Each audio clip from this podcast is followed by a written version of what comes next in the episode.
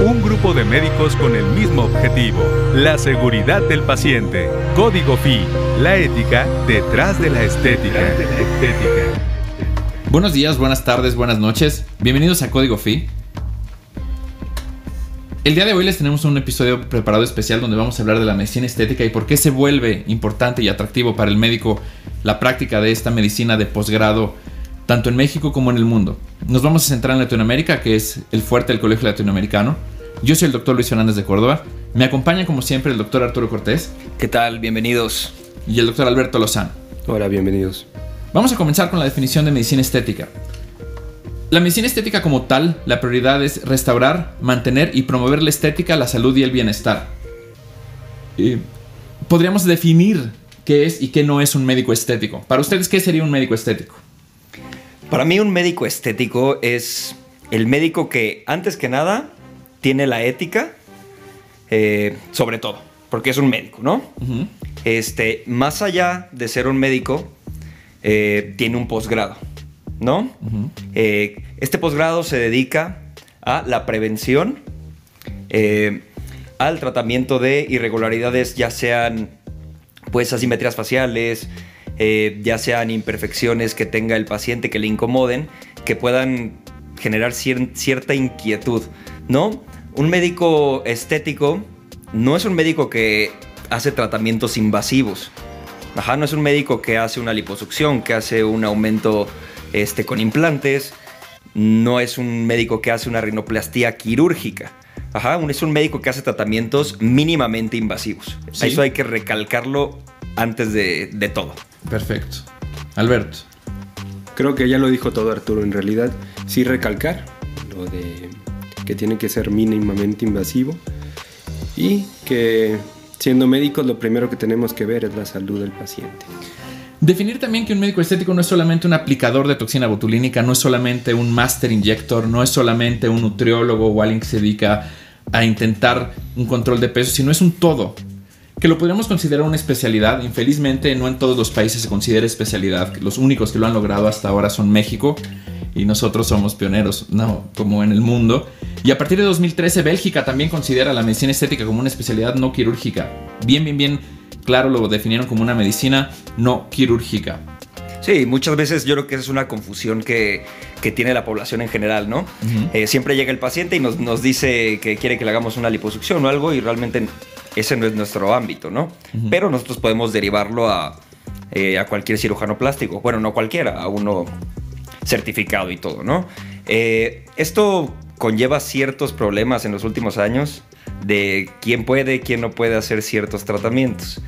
Eh, y ya se ha creado una lucha interminable entre, entre especialidades, ¿no? Principalmente, por mencionar algunas, sea la dermatología, sea la cirugía plástica, hasta eh, cirugía maxilofacial, ¿no? Hay, veces que hasta ahí, hay problema, pero lo bonito de la medicina estética es de que se puede llevar bien con estas especialidades y si se forma un conjunto, el tratamiento va a ser mucho mejor entenderla como un complemento y no como un enemigo. Sin embargo, es un complemento que también puede trabajar de manera independiente.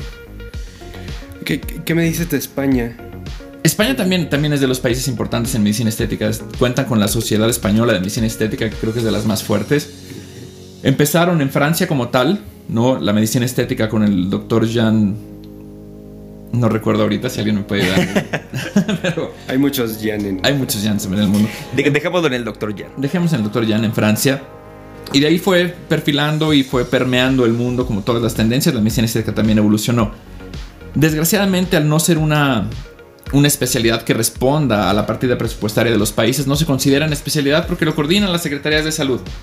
Entonces se considera más un lujo, se considera más una cuestión que el, paciente tiene que pagar y no, no vas al IMSS a que te pongan un relleno de labios, no vas al IMSS a que te, pongan una toxina botulínica y en todos los países no lo haces en la Secretaría de Salud. Entonces ahí bien por Bélgica, bien por México, gracias a Francia que fueron los, los que comenzaron. Sí, bueno, es que casi siempre es un, lujo, ¿cómo lo podemos considerar? Es que muchas veces... Por la, cuestión, por la, cuestión, de salud, ¿cómo lo podríamos considerar? ¿Salud, salud mental tal vez? Es que... ¿Aumento de autoestima? Yo creo que ahí también se mete mucho el tema hasta en el paciente, ¿no? Muchas veces el paciente que va a realizarse un tratamiento estético se ve como un paciente superficial, un paciente que eh, nada más le importa eh, pues su físico, ¿no? Pero muchas veces los tratamientos estéticos ayudan hasta a mejorar el... eh, eh, psicológicamente al paciente. La productividad del paciente. Exactamente. La autoestima del paciente. Y pues realmente ahorita el boom de la medicina estética ha crecido muchísimo, ¿no? Pero realmente no es algo nuevo. La medicina estética viene desde, pues yo creo que miles de años, desde los egipcios que utilizaban máscaras de miel, utilizaban la sal del mar muerto. Eh, La preocupación por inmortalizar la imagen y por mantener la imagen de juventud y de belleza siempre ha sido una prioridad en el ser humano. No, y hay hasta datos de peelings eh, con fenol en el 1800 y el fenol se sigue utilizando hasta en la actualidad, ¿no? O hasta con piedra pómex. Exacto. De verdad, o sea, no, de verdad, o sea, o a- en- me parece que Turquía, la verdad no me acuerdo muy bien, pero se hasta utilizaban fuego eh, para Una quemadura no- superficial. exactamente para generar una quemadura superficial y así generar el trauma en la, en la piel y pues veían que mejoraba la calidad. Interesante la evolución que ha tenido la medicina estética en estos años, que no solamente abarca la parte de la vanidad como tal, sino se mete en áreas de medicina regenerativa, en temas de reproducción, de tratamientos de células madre, innovando en investigación y tratamientos súper innovadores con tecnología médica, que eso sería tema de otro episodio especial, hablar de las células madre, la normatividad de las mismas. El antienvejecimiento como tal. Eh, sí, a mí en lo personal el antienvejecimiento de esa palabra no me gusta, pero todos vamos a envejecer al final. Pero como lo comentábamos en otros episodios, envejecer con dignidad. O Sí, con bueno, es que calidad, nada ¿no? más la- es na- nada más la palabra, ¿no? sí, sí. Antienvejecimiento, que más que nada lo que significa es lo que dices. A mí me gusta más la palabra calidad en el envejecimiento. Sí, sí, podría ser esa una, una buena definición, la parte de la medicina funcional. A ver si lo haces famosa. pero- Sí, la, la ya la, la voy a patentar Y eso. no solamente ayudar a definir a, a los pacientes o a, lo- o a los clientes o a la población en general que quiera someterse a un tratamiento sobre qué es la medicina estética, sino también poderla posicionar como una medicina de posgrado. A mí me ha pasado muchas veces encontrarme con colegas ahorita con las redes sociales que todo mundo opina, todo mundo es experto de todo. Cuando alguien comenta, o un médico particularmente, yo hago medicina estética, los colegas son los primeros en juzgar Así todos lo ven así como si fueran menos, ¿no? pero sin, sin entender que la medicina estética es eso. Son estudios de posgrado, donde ya todos somos médicos, y creo que el COVID, lo que estamos viviendo ahorita, nos vino a enseñar y a reorganizar cómo podemos enfrentar la vida, cómo volvemos a definir la salud, y a darle importancia a las especialidades que estaban tan olvidadas como la epidemiología. Sí, claro, la salud pública. Todo Es que eso. aquí, eh, sí, hay una, una cuestión desde la mm, facultad o la universidad. Ujú. Nos meten en la cabeza que tenemos que hacer cierto tipo de especialidad. Ujú. Y la gente que, que no hace o no hacemos esas especialidades em, se sienten mal por eso. Sí, erro- erróneamente piensan que si no eres un especialista, no vas a ser un buen médico. Yo recuerdo el primer día del propedéutico. Íbamos a ver la molécula del agua. La segunda pregunta después de mi nombre es ¿qué especialidad vas Ah, a hacer? claro, claro. Sí. Sí. Siempre.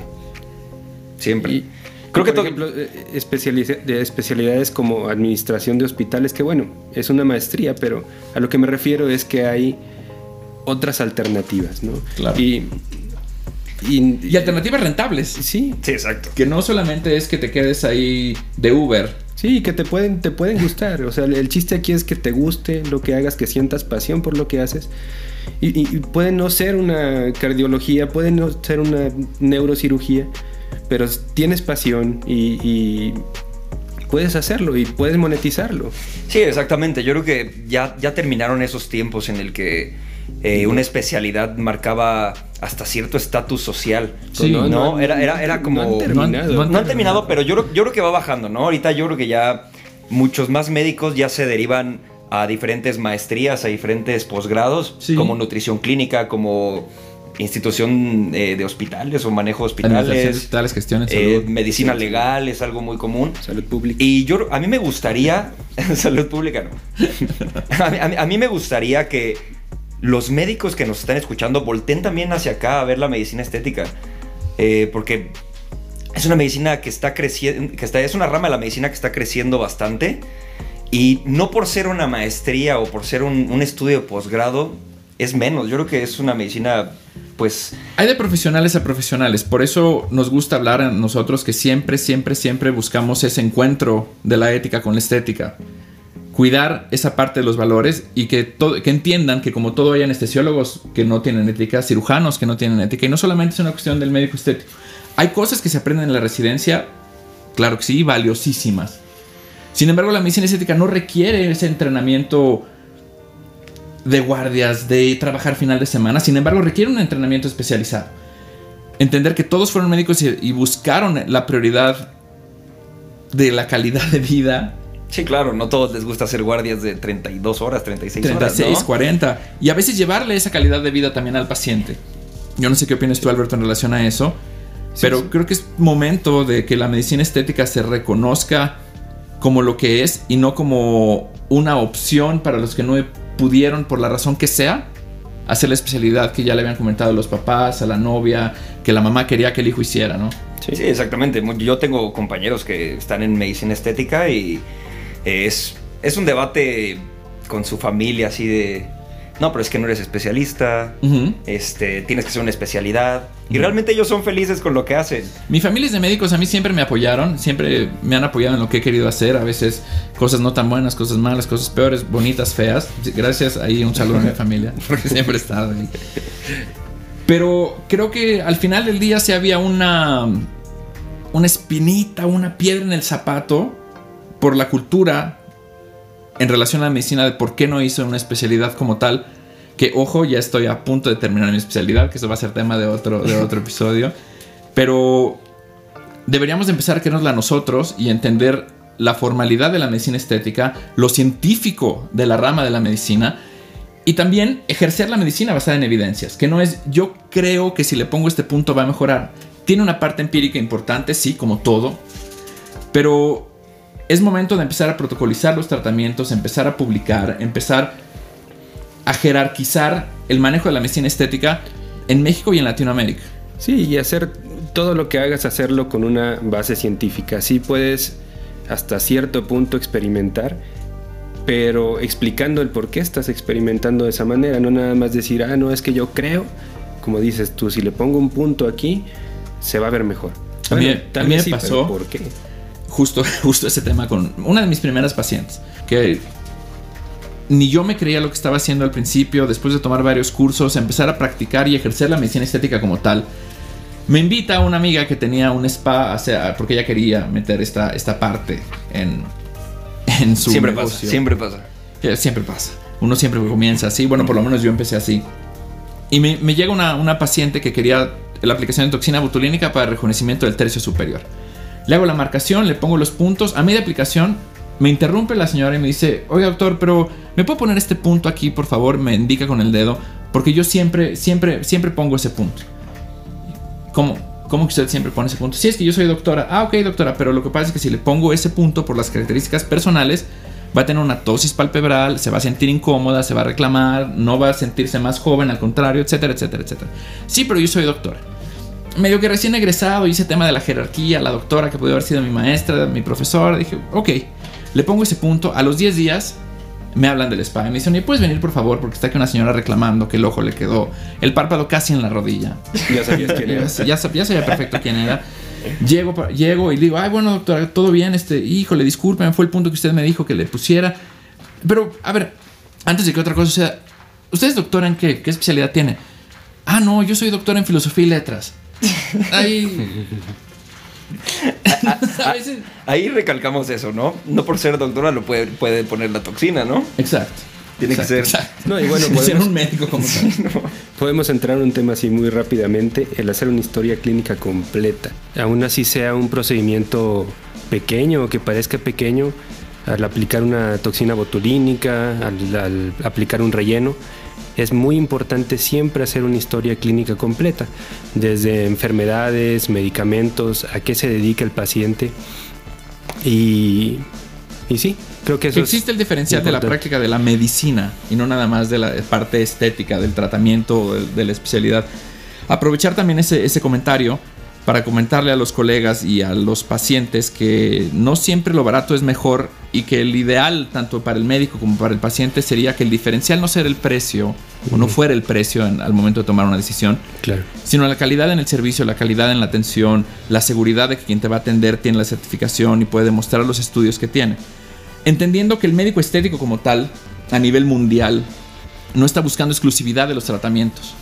Se entiende como parte fundamental de otras especialidades o de otras ramas, como la cirugía plástica, como la dermatología, que todas se pueden ayudar en lo mismo, pero no reclaman la exclusividad del tema. Lo único que se pide es que el médico que lo va a hacer, que va a poner una toxina, que va a aplicar un relleno, que va a comprar un aparato para reducir medidas, pueda demostrar que tiene la preparación, no solamente para la aplicación del tratamiento, sino para corregir las complicaciones. Sí, es que muchas veces saben hacerlo, pero no saben tratar una complicación. Exacto. Y es cuando ya acuden con un profesional. El que nada sabe, nada teme. Eso es una frase súper real en todos los ámbitos de la vida. Y también recalcar que un médico estético no puede meterse con la dermatología o el área que le toca la dermatología, ni con Ninguna la patología de la piel. Déjeme tratar ese lunar. No, no hay manera. Respetar ahí la- la- las especialidades y la gente que dedicó muchos años de su vida a estudiar eso. Pero también reclamar el respeto que requiere la medicina estética porque también dedicó años para estudiar eso. En otro ambiente, en otro ritmo, pero también los dedicó. Sí, claro, y a mí me ha tocado, no, la verdad es que desconozco nombres, pero las historias van pasando de boca en boca de, pues no sé, nutriólogos tal vez, que hacen modulación hormonal, ¿no? O, o también nutriólogos que hacen rinomodelación con ácido hialurónico, Sí. ¿no? Entonces ahí volvemos a lo mismo. Nosotros no nos queremos eh, eh, hacer exclusivos los tratamientos, solamente pedimos que, pues mínimo estén certificados y que sepan lo que hacen. Exacto. Exacto, exacto. Todo, todo, todo, repetimos, a mí me gusta hacer mucho hincapié en esto, la seguridad del paciente y el cuidado siempre de la salud y el bienestar del mismo antes de la estética, que no debería ser la prioridad ante ningún tratamiento. Y pues bueno, a ver, Alber- Alberto, platícanos cómo fue tu, cómo decidiste hacer estética. Bueno, yo también, y al igual que Luis, vengo de una familia de médicos. Em, y bueno, yo entré a la, a la carrera para, en realidad, para estudiar oftalmología. Desde que entré a la carrera yo quería hacer oftalmología. Y bueno, ya estando en la carrera, eh, pues me, me empezaron a gustar todas o casi todas las especialidades. Mm, y bueno, terminé la, la carrera, eh, metí papeles para estudiar en, Israel, metí papeles en un hospital de Israel y me aceptaron, pero estaba en una lista de espera para dos años. Eh, entonces en este lapso de dos años empecé a, trabajar como médico general y empecé a estudiar también la medicina estética.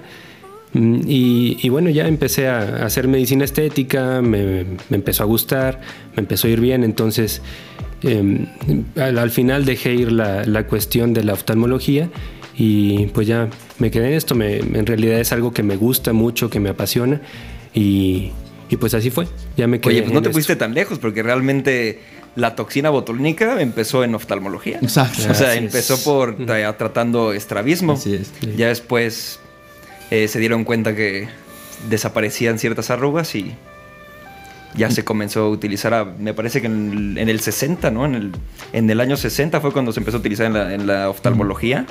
Ya en los años 80 em- se empezaron a hacer los primeros pues estudios paraclínicos, me parece, de, De años yo no sé mucho. El único año que me acuerdo ahorita es el 2020 y por el COVID. No, y en 1992 fue cuando salió el primer artículo Ujú. eh, de usos estéticos de la toxina botulínica. Y lo sé porque en ese año nací yo. Justamente. Entonces me lo, me lo sé a la perfección. Está chavo, está chavo. ¿Tú cómo, cómo decidiste hacer medicina estética, Arturo? Uy, es una historia mu- muy, buena. Yo la verdad es que yo no iba a ser ni médico al principio. Yo entré a nutrición clínica. Ujú, Bueno, a nutrición. Eh, la verdad estuve un semestre nada más y decidí pues que no me, no me llamaba tanto la atención después de todo. Afortunadamente en la universidad donde yo estaba era tronco común con medicina el primer semestre. Ok. Entonces decidí cambiarme, terminé medicina, estuve en el internado, creo que todos en el internado sufrimos este, un trauma psicológico de querer huir y querer... Yo el internado creo que fue el mejor año, ¿eh? No, yo, yo sí, no. yo también, el internado y el servicio. Ok, yo no. es que yo soy millennial. Yo te conocí en el internado, ¿no? En- en en ah, bueno, sí. en, su- en sus tiempos era diferente el internado. Acá. Sí, ahora los milenios no aguantan nada. Exacto, eso es- exactamente. Entonces, Eh, yo siempre estaba con la idea de que quería ser otorrino, después cardio, después pedia, como a todos les pasa, ¿no? Que quieren ser eh, cardiopediatra, neurólogo, como- como es el, el clásico, ¿no? Ajá. Entonces, pues estaba rotando, me acuerdo, en mi internado en urgencias. Y ahí fue cuando conocí aquí al máster, a mi No, no, maestro, no, no, no, no, pero muchas gracias. que me, me- me empezó a platicar de, sobre la medicina estética, sobre todo eso. Y yo, yo en ese momento estaba bastante indeciso con lo que sería mi futuro. Ujú. Nos hicimos muy buenos amigos. Eh, ahorita nos, somos colegas. Exacto. Eh, y compañeros de micrófono, como no. Eh, él me platicó todo lo, lo de estética. Eh, cuando salí del internado, me acuerdo que apliqué el ENAR. Ujú. Lamentablemente no me quedé, creo que por dos puntos. Anestesio, que creo que hubiera sido mi peor error porque me hubiera terminado saliendo. ¿no? Dios Porque- no se equivoca, Dios no se Exactamente. Entonces yo, pues, me acordé de, de aquí del doctor Luis y le escribí y le dije, "Oye, ¿cómo está esto de la estética? Explícame. Me comentó cómo, cómo hacerle, cómo entrar, hacer mi, mi posgrado. Y afortunadamente creo que ha sido de las mejores decisiones que he tomado en la actualidad. Ah, pues enhorabuena. Sí, la verdad es que sí. me encanta lo que hago, me encanta estar con mis pacientes, me encanta sacarles una sonrisa a mis pacientes y tener el resultado esperado, ¿no? Exacto. O sea, porque a diferencia yo creo que de otras especialidades, y eso es lo que me gusta de la medicina estética, es de que nunca nos va, o sea, no, no voy a decir No nunca. nunca. no voy a decir nunca, pero no es como otras especialidades que causan cierta tensión. Sí, el, el paciente termina siendo tu cuate. tu Exactamente, amigo, no es como cierta distancia, exactamente, pero- no es como no es como una urgencia, no es como una traumatología que se está en cierta tensión. Aquí me parece que es una medicina noble. Yo, lo, yo, lo- yo lo mencionaría con lo definiría con esa palabra porque haces feliz al paciente y te la puedes llevar bastante bien. Perfecto. Y con esa sonrisa y esa definición tan positiva de la medicina estética Exacto. nos vamos a tener que despedir el día de hoy. Recordando que la lucha contra el COVID no se ha acabado y que nos toca a todos hacer nuestras pequeñas modificaciones desde nuestra trinchera, guardando la sana distancia como lo estamos haciendo nosotros ahora, el uso de cubrebocas en espacios públicos y el lavado constante de manos. ¿Alguien quiere agregar algo para, para cerrar? Pues yo creo que una conclusión, ¿no? Nada más de, eh, de que volteen para acá, volteen a la medicina estética, de verdad, es algo Pacientes y colegas. pacientes y, y- y colegas, exactamente. Eh, no, por, no por no ser una especialidad hasta ahorita, sí. este, Solo a o sea, Bélgica. solo en Bélgica, es algo menos, ¿no? Yo creo que un posgrado es un estudio y se tiene que reconocer como tal, Exacto. ¿no? Yo se los recomiendo mucho, no me arrepiento de nada, estoy muy contento con lo que hago. Y si deciden, por favor visiten la página para, para nuestros posibles y, Próximos y episodios. próximos episodios y próximos cursos del colegio y venga. En la descripción vamos a dejar redes sociales y el link de la página web. Muy buenos días, buenas tardes, buenas noches. Este fue Código Fi. Hasta luego. Muchas gracias, hasta luego. Para más información, visita www.aestheticslatam.org. Código FI es una producción del Colegio Latinoamericano de Medicina Estética, Baidaji 720 y Red Sparrow Productions.